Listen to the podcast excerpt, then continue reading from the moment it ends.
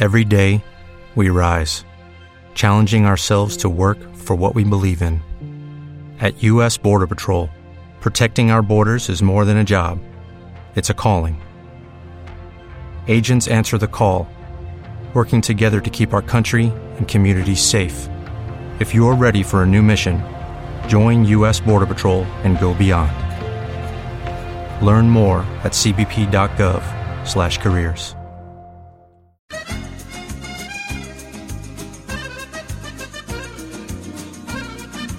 Voy a hacer un poco de historia de cómo aparecieron los campos de refugiados en Tinduf, Argelia. El Sáhara Occidental tiene una extensión aproximada de 266.000 kilómetros cuadrados. Fue colonia española desde 1884. Desde hace 35 años aproximadamente, se ha convertido en un contencioso internacional que enfrenta a Marruecos y Argelia. Y por este motivo es el conflicto más antiguo que existe en toda África. En los años 60, época de grandes movimientos migratorios en toda África, el Frente Polisario reivindicó la independencia de España. Pocos años antes, cuando Marruecos se independizó en 1956, se empezó a reivindicar el territorio.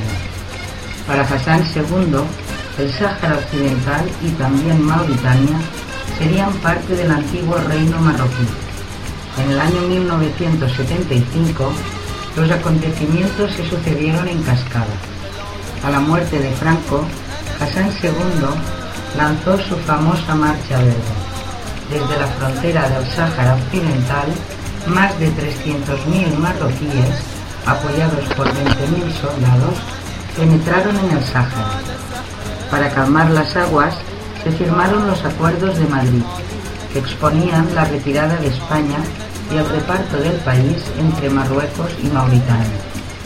El Frente Polisario empezó entonces su lucha armada contra los nuevos ocupantes y cuando el último soldado español se retiró, que fue en el mes de febrero de 1976, es cuando se proclamó la República Árabe Saharaui Democrática, también conocida como la RAS. En los años 80, Marruecos construyó un muro de 2.700 kilómetros para asegurarse el control de la parte útil del Sáhara, o sea, lo que tiene las ciudades, los fosfatos, la pesca.